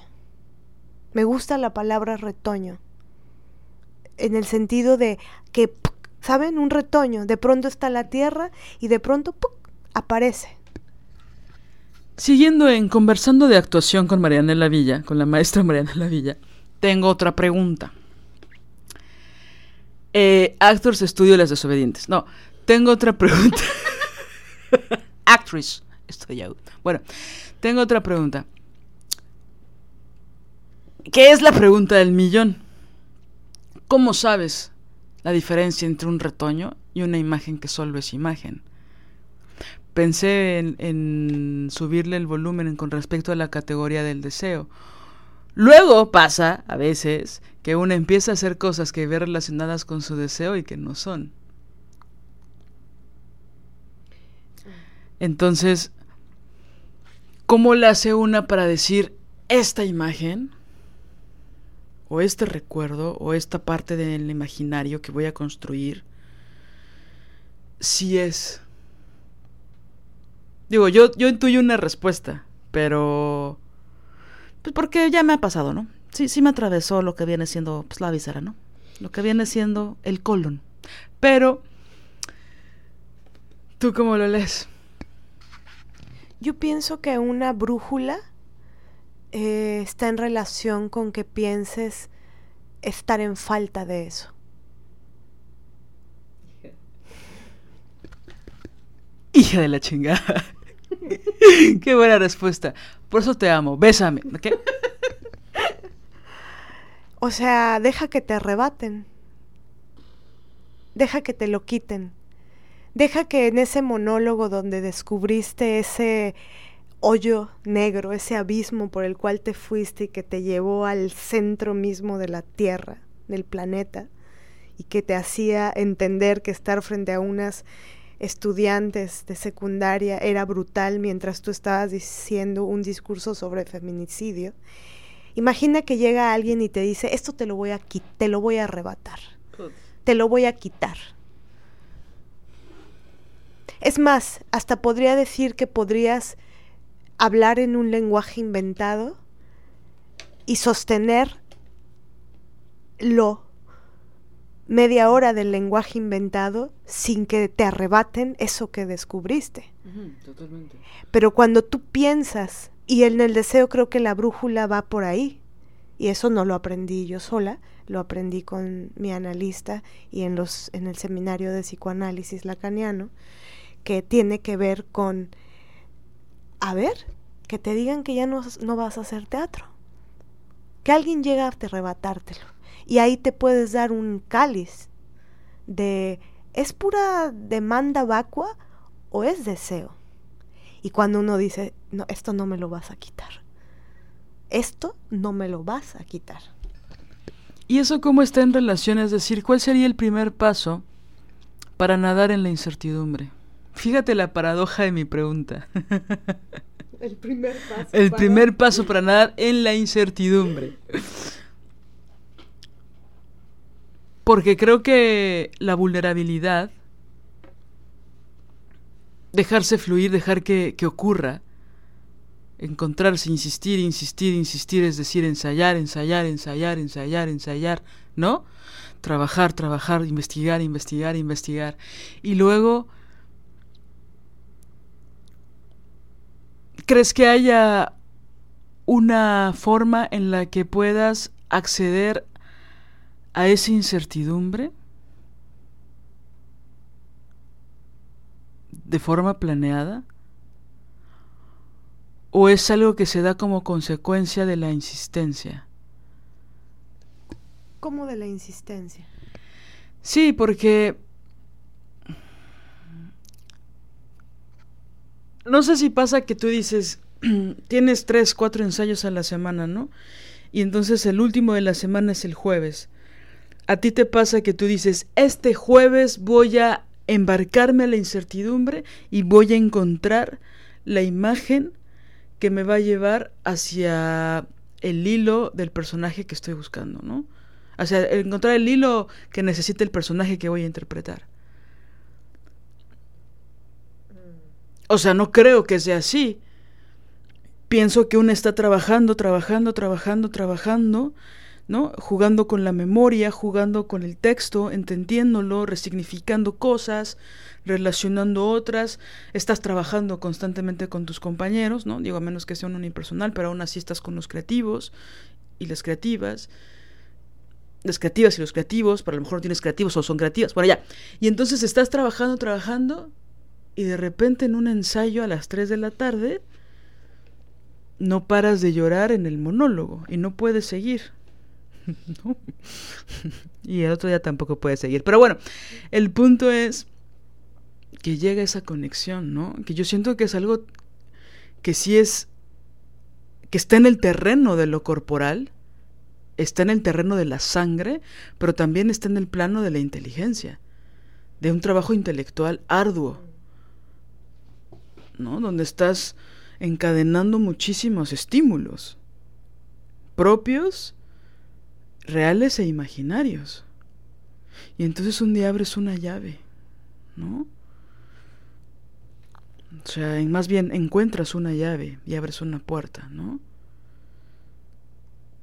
Porque a mí luego me pasa que encuentro varias llaves pero que no abren nada que me sirva en ese momento. Y de pronto ocurre a fuerza de insistencia. No quiero dejar nada a la suerte, porque la suerte no sirve, ¿no? Pero a, fuerza de la insistencia. Digo, no, no es que sea fan del recetismo, lo que estoy diciendo de las recetas, ¿no? Sino nadar en la incertidumbre, ojalá hubiera o no, en la ENAT, nadar en la incertidumbre uno, ¿qué reflejos? Ternura feroz dos, ¿no? Este, Imaginarios 4, ¿no? Sí, yo pienso que la la incertidumbre, pero ¿sabes cómo sería más precisa la palabra? El desconocimiento. Que en yo, yo podría responder que los zapatos que traes en, el, en la creación, siempre tienes, tienes que estar en desconocimiento, más que en conocimiento, en el yo sé por dónde va este personaje. Mm. Porque esa incertidumbre que da el desconocimiento, me parece que es, va más de la mano con, la, con lo ontológico, con la existencia las, las grandes preguntas stanislavskianas son ¿quién soy? ¿De dónde vengo? ¿Y a dónde voy? ¿Quién eres, Liliana? ¿Cómo respondemos eso? ¿Quién soy? Y lo que es más grave es que en la escuela te dicen que anotes en una libreta quién eres, quién es tu personaje.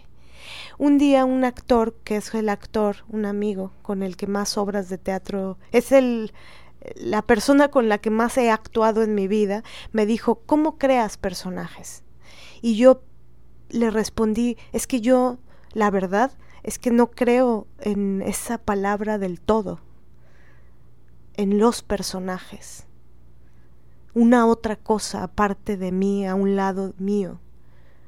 Por un lado eso, por otro, le decía, le hablaba sobre el desconocimiento y le puse una imagen que era, yo imagino que el matrimonio Palabrakis, que era la obra que estábamos haciendo, eh, una noche la leo y dejo mi texto en el burocito junto a mi cama. Y en la noche, cuando estoy profundamente dormida, las letras del texto se mueven y cambian de lugar. Y entonces hay otro sentido. Y al otro día abro el texto y todo se ha movido. Y eh, cuando se lo conté fue muy lindo, porque aparte estábamos en la noche y, se los conté de un modo que a él le pareció como entre tétrico y un ensueño onírico. Y le decía, es que ese nivel de desconocimiento es lo que creo que hay atrás lo que debe estar. Yo, ¿cómo voy a poder apalabrar quién es Elsa Palabrakis? Sé un par de cosas, pero sobre todo desconozco cosas, porque si pienso en Elsa Palabrakis, ella, ella no conocía. Si ella se hubiera conocido, si ella se hubiera analizado, no hubiera dejado que su marido eh, no hubiera puesto, no hubiera dejado a su nena con Mateo. Hubiera hecho su maleta. Entonces ella no sabía, ella no entendía, ella no, no podía ver. Era más lo que desconocía que lo que conocía de sí. Sí, es que es justo lo que te iba a decir. Em, hace muchos años, no sé si todavía lo diga ahora, pero Gerardo Trejoluna decía que un camino para saber quién soy es enumerar quién no soy y apenas nos acercaremos un poco, ¿no? Obviamente con respecto a los personajes, ¿no? ¿Quién soy? Mierda, no tengo idea. O sea, es... No, no pues no, no dicen que una nunca deja de, ¿no? Una nunca termina de conocerse, ¿no? Entonces, ¿qué margen, no? ¿Dónde pongo el margen? Pero un acercamiento, una aproximación es quién no soy. A mí esa parte me ayuda, ¿no? Me ayuda mucho. Em, pero sí, yo pienso que una de las formas de entrarle a los personajes es a partir de qué cosas despreciables que tiene el personaje tenemos en común. ¿No? Me acuerdo de un personaje que yo hice que era que me divertía mucho y era absolutamente la antítesis de lo que yo quería hacer o de lo que yo quiero ser, ¿no? Entonces por eso me encantaba. Eh, y nada, tenía unas participaciones muy breves, ¿no? En una obra que teníamos, pero me gustaba mucho hacerlo, ¿no? ¿Qué personaje? Ah, uno que tengo. Luego te explico en un café, ¿vale? Ah. Este... y me divertía mucho, ¿no? Entonces, en lugar de tenerle aversión, trataba de descifrar qué cosas podríamos tener en común. ¿No? Porque pues una... Es lo que digo, ¿no? O sea, buscar lo que es una en una justa dimensión. No lo que dicen los otros de una misma. Porque si una viviera para entender o para hacer lo que los otros dicen, yo me mato, ¿no? Pero me parecía, por lo menos con ese personaje divertido, encontrar qué cosas que más desprecio podríamos tener en común. O podría yo criticar desde mí esas cosas que me molestaban, ¿no? Y ahí también hay una crítica, ¿no? Entonces, bueno, pienso que un acercamiento es que no soy, ¿no? Sí, que también ahí el que, eh, que, rudo es cuando cuando tú, o sea, de un ser despreciable, que es el que está escrito ahí, ¿no? De, un personaje que, que tal vez se, se, aleja éticamente de ti o tal, cuando te atreves a ver en qué puntos eh, puedes encontrar, encontrarte en, ahí, en donde sí hay conexión. Y creo que ese, ese también el vértigo que eso puede dar, ¿no? ¿Sí me explico? El, o sea, siento que lo que hiciste también fue aventurarte a ese vértigo que puede dar atreverte a, a, acercarte a ver de ti algo que, que puede incluso asustar, ¿no? De aquí tengo en común esto. Aquí me encuentro, ¿no? Y que al final también Pienso que también con respecto a lo que decías de, de qué queda, que sí podemos... Pienso que es mucho como surfear. De dónde, porque hay un lugar de donde tal vez sí hay que tomarse, ¿no? Y ese, ese de dónde te tomas, que creo que podría ser la acción, ¿no? La acción, la mm, técnica, la partitura me gusta más esa. Y la partitura, la técnica, la acción se parece y, la escultura de esa acción, el cómo esculpes la acción, se parece a la, a la tabla de sorfeo y al, al saber subirte y entrar al, al, mar. Pero el desconocimiento que implica el envión de cómo viene la ola y si te vas a poder sostener ante ella y si es mejor clavarte en la ola y soltar la tabla o si navegar la ola, ese instante de puedo vivir o morir, ese vértigo. Y creo que ese es al que hay que enfrentarse. Y también es vital, porque me, hace recuerdo, por ejemplo, de la acrobacia.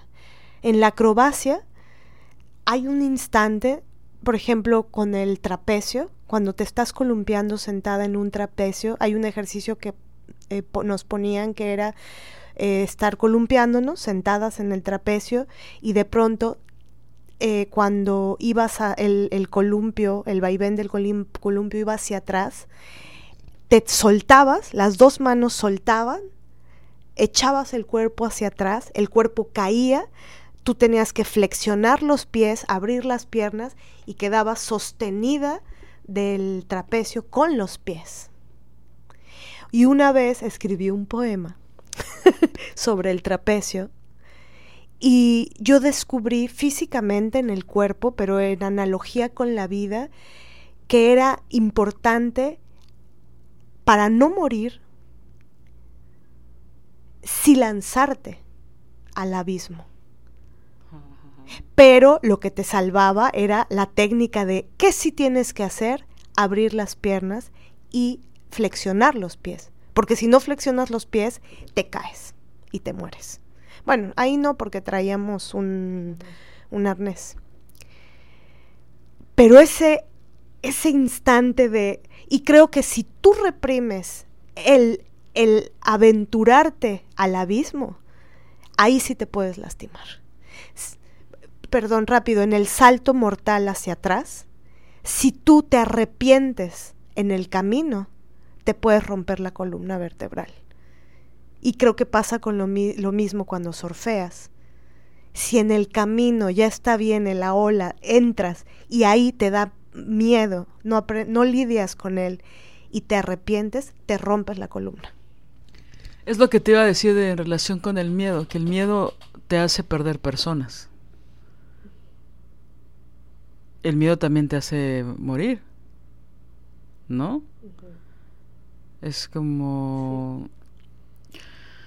Recuerdo una vez que iba en la bici a toda velocidad y de repente me encontré sin darme cuenta en el camino, era un camino que recorría por primera vez, una pues un plano inclinado, ¿no? Una un camino que estaba muy empinado y aparte estaba con piedra, o sea, como esa piedra volcánica que no chingaba la bici, podía bajar perfectamente, pero llegué un momento en que no me podía detener, Aparte, obviamente, la caída, así de física, física básica, obviamente la inclinación iba a hacer que yo agarrara mucha más velocidad, ¿no?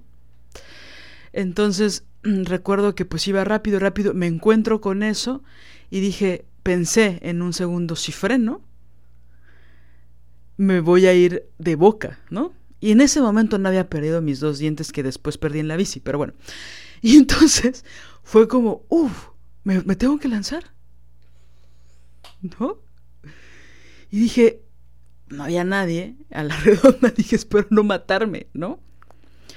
Por supuesto se convirtió en mi parte favorita, ¿no? Volvía y volvía y volvía a ese lugar donde sentía la adrenalina de que podía matarme, porque estaba muy empinada, ¿no? pero con la certeza de que si dejaba todo fluir, solo iba a lograr alcanzar la velocidad que yo quería para porque a mí me encanta la velocidad, ¿no? Entonces me encantaba esa velocidad que alcanzaba, porque una vez que pasaba el empedrado, ¡fum! ¿no? Venía una recta súper larga, entonces la velocidad que alcanzaba era brutal. Pero ese pensamiento de si freno en este momento por miedo, es más probable que se voltee la bici y me vaya de boca. no de boca del río, me vaya yo de boca. ¿Sabes? Me podía haber roto la cara si hubiera frenado, ¿no? Que tiene que ver con esto del miedo.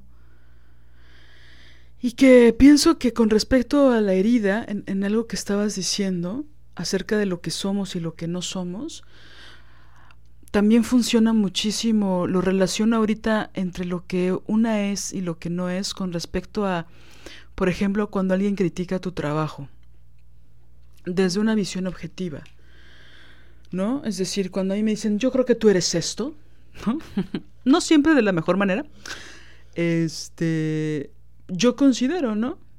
Y evalúo. Y a mí la autocrítica y el autoanálisis me ayuda a decir, esto que me están diciendo sí es cierto. Y debería de anotarlo en mi lista de prioridades a, a cambiar, ¿no? Pero también hay veces que yo digo, esto no es cierto. O dame más argumentos porque no es cierto, yo sé.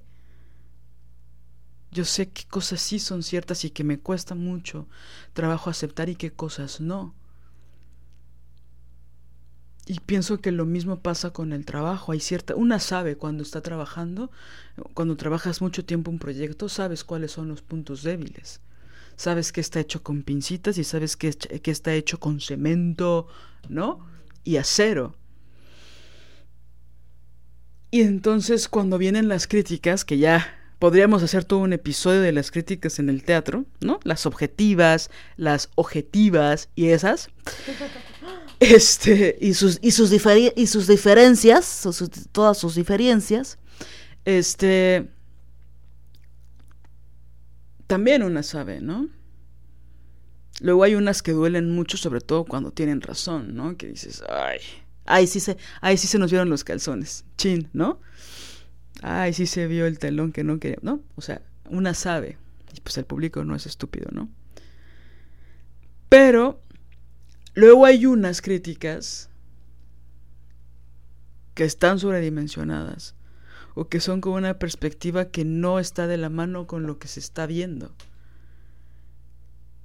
Y siento que es cuando trabajas tanto en lo mismo es fácil discernirlas, separarlas, distinguirlas. Porque si una vive pensando que todo lo que a una le dicen es verdad, pues nos matamos o nos deprimimos. ¿no? No nos levantamos de la cama y pienso que no debe ser así. Por eso es importante agarrar a la herida, sacudirla, desmenuzarla, abrirla. Y sí, se va a desbordar el mar, o sea, pero nos da un mejor entendimiento. Y sobre todo nos, creo que nos empuja a dirigirnos a un camino en específico porque ya retroceder es una decisión, aunque cueste, ¿no? Aceptarlo. Entonces, si uno no tiene autoconocimiento profundo, empático, amoroso, con una misma, pues no sabrás qué camino elegir, ¿no? Pienso porque es complicado saber discernir, hay tantas opciones. Pero yo creo que eso a, mí me encantó entenderlo, ¿no? De Trajoluna. No tengo idea de quién soy. Pero sí hay ciertas cosas claras que tengo de lo que no soy. Es, es, una, es un camino interesante, ¿no? Creo que tenemos que despedirnos. O sea, de este episodio, no tú y yo, ¿no? Em, ha sido un camino, unos rápidos, este episodio. Espero que eh, nos hayan seguido eh, y que consideren la idea de aproximarse a las heridas, ¿no? Y a todos los hilos con los que se conectan, ¿no? con qué universos, con qué raíces, con qué partes ¿no? de la memoria se van entrelazando. Sí, como el análisis de ellas nos, nos puede permitir em, trazar caminos, ¿no? Que nos lleven a, donde queremos estar e ir, que nos lleven a construir lo que queremos, soñamos, y también eh, tener claros los caminos que no queremos volver a transitar, ¿no?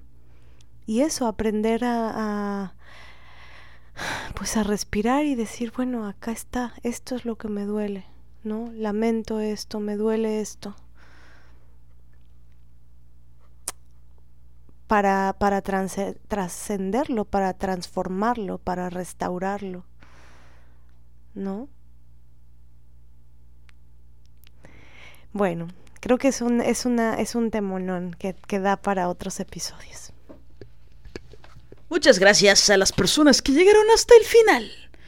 Así que solo por hoy, solo por hoy, solo por hoy, arriesguense al desconocimiento, vayan al mar de la incertidumbre. Voy a intentarlo. Marianela evidentemente es una experta en nadar en la incertidumbre. Yo haré mis pininos, me pondré mis flotadores y pues ya les contaremos. Buenas noches. Buenas madrugadas, besos y abrazos. Diseño original de Ori Jane, música original de Alina Maldonado.